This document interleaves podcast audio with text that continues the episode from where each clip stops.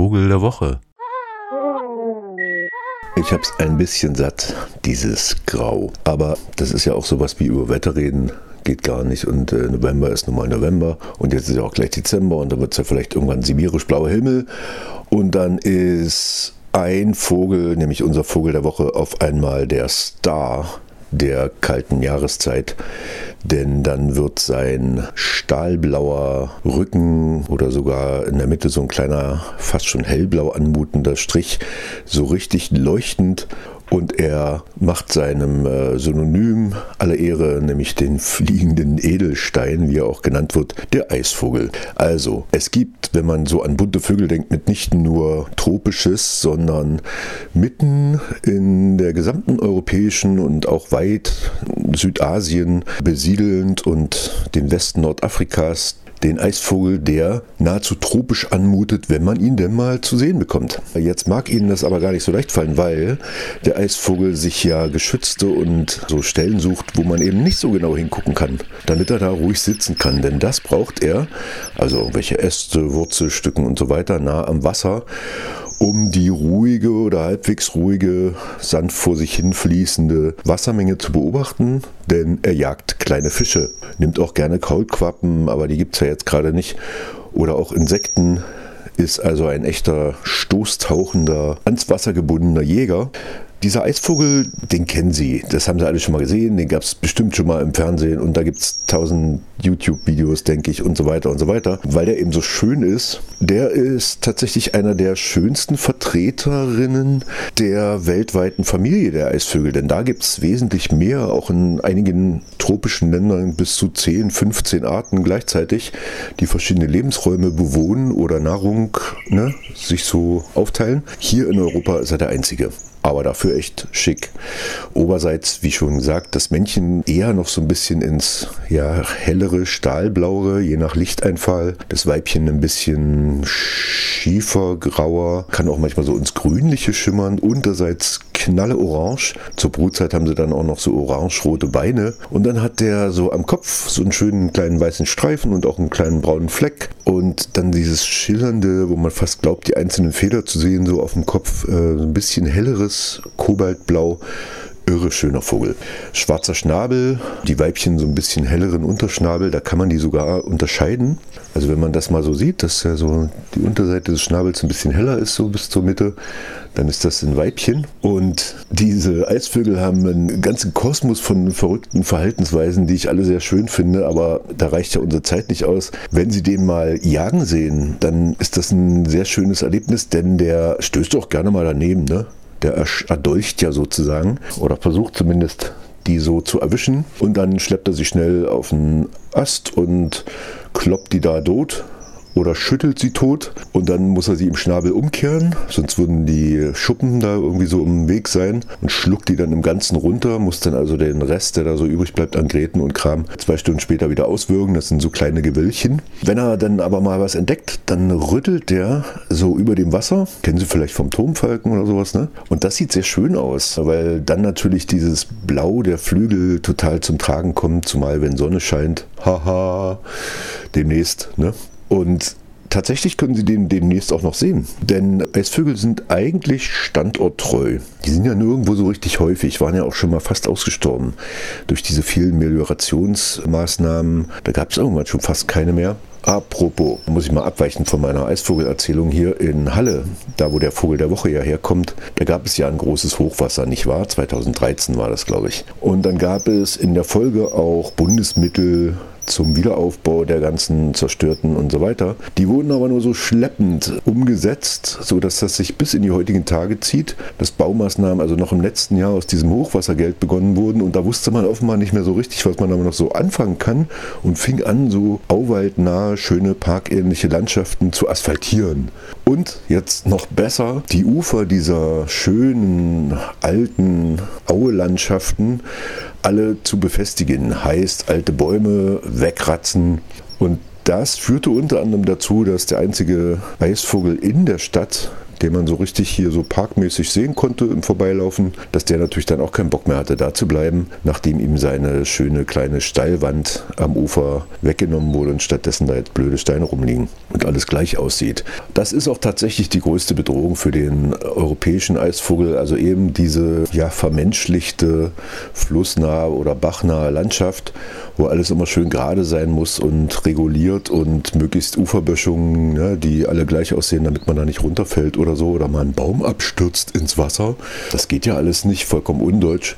Und das genau braucht aber eigentlich der Eisvogel, undeutsche Uferverhältnisse, also unregulierte Flussläufe. Und da helfen so ein paar Renaturierungsvorhaben wie in Bayern oder Baden-Württemberg dann auch nicht. Trotzdem findet er immer wieder, weil er auch menschengemachte Steilwände nimmt, wenn irgendwo so Kalk abgebaut wird, Zeugs abgebaut wird. Denn er, er braucht so eine steile Wand und bohrt dann da seine Bruthöhlen rein. Und das ist eine andere sehr schöne Geschichte, wie die das machen. Da haben die sich dann schon gefunden, so als Paar. Die Eisvögelchen. Große Balzgesänge haben sie nicht. Die machen immer nur so, hm, piepsen so vor sich hin. Damit äh, wollen sie einander attraktiv sein. Naja, klappt aber offenbar ganz gut, sehen ja auch blendend aus. Also da muss man jetzt auch nicht so großer Sänger, Sängerin werden. Naja, und dann wollen die ja so 40 bis 80 Zentimeter in so eine Wand rein. Und jetzt ist so ein Eisvogel ja kein Maulwurf. Also muss er da erstmal andeuten, ja, hier könnte funktionieren, macht dann so ein paar Mal, holt ein bisschen Sand raus und dann denkt das Weibchen, okay, ja, könnte funktionieren. Und dann wechseln sie sich ab und müssen dann immer so, wenn sie dann drin sind, das so locker machen mit ihrem Schnabel, ja, schon recht langer Schnabel, spitz. Und dann rückwärts das mit den Füßen so raus tracken, den Sand, bis sie dann wirklich so bei ihrer Boothöhlenbau, so einem kleinen Kesselbau, wie so ein Mäusebau, können Sie sich das vorstellen. Wenn Sie da angekommen sind, dann können Sie sich da auch umdrehen und Kopf vorwärts raus, aber vorher müssen Sie immer so zurückkriechen. Das hält man bei diesem eleganten Vogel gar nicht so richtig für möglich. Naja, jedenfalls, was ich eigentlich erzählen wollte, war, dass wenn diese Höhle dann einmal da ist, dann ist das natürlich super gemütlich und einer wacht immer und so weiter. Ne? Und dann werden da drin immer vormittags dann so die Eier gelegt, irgendwann im Mai oder auch noch im April. Immer so eins nach dem anderen und recht viele, also kann bis zu acht Eier sein. Denn diese Bruthöhlen haben natürlich den Nachteil, wenn sie so flussnah oder wassernah gebaut sind, dass sie dann auch bei ein bisschen höherem Wasserstand, wie zum Beispiel an den Flüssen, wo sie gerne sind, oder Bächen, dann auch schnell mal absaufen. Und dann müssen die wieder von vorne anfangen. Und insofern gibt es zwar viele Eisvogeljungen, aber so richtig viel von denen überleben am Ende nicht. Also 80 Prozent schaffen es irgendwie nicht. Dafür brüten die Eisvögel dann auch zwei oder sogar dreimal, Ausnahmefällen viermal im Jahr. Das heißt, die fangen dann im Frühsommer nochmal an und im Spätsommer nochmal und manchmal sogar noch im Herbst, wenn er warm ist. Und halten somit den Bestand so halbwegs ja, auf dem Level. Es gibt nicht nur Hochwassergefahren für die Eisvögel. Natürlich haben die auch andere Gefahren. Die werden ja auch gejagt. Gibt ja auch Greifvögel. Da haben sie ein sehr lustiges Verfahren. Wenn die jetzt so irgendwo einen Greifvogel sehen, der es auf sie abgesehen hat, weil die ja so ein schöner Farbkleckser sind da so, ne, zack, mal so einen kleinen blau-orangenen Snack haben, fetzt ja, dann fliegen die lautrufend übers Wasser und der Greifvogel hinterher und dann zack, abgetaucht, Greifvogel drüber weg, huch, wo er denn hin? Ja, so kommen sie zumindest durch diese Gefahren relativ gut durch. Schwieriger ist, und das ist auch die allergrößte Gefahr neben dem Menschen, harte Winter. Denn logisch, wenn man hier bleiben will, so als Eisvogel, das wollen sie nämlich eigentlich, müssen jetzt nicht unbedingt weg, ne? wenn das Wasser nicht zufriert. Aber wenn es zufriert, dann ist es natürlich doof. Und das fängt schon damit an, dass es, wenn es so richtig knacke kalt ist und so ein Fluss vielleicht noch nicht zugefroren ist, aber das Wasser eigentlich schon in freier Luft so dann unter 0 Grad ausgesetzt ist, dann frieren die auch gerne mal an, wenn sie aus dem Wasser kommen. Zumal, wenn sie sich auf irgendein Eisengitter oder eine Stange oder sowas setzen, habe ich schon gesehen, sehr traurige Angelegenheit. Dann äh, frieren die da an kommen nicht weg und erfrieren natürlich irgendwann oder verhungern. Ich weiß gar nicht, was da zuerst kommt.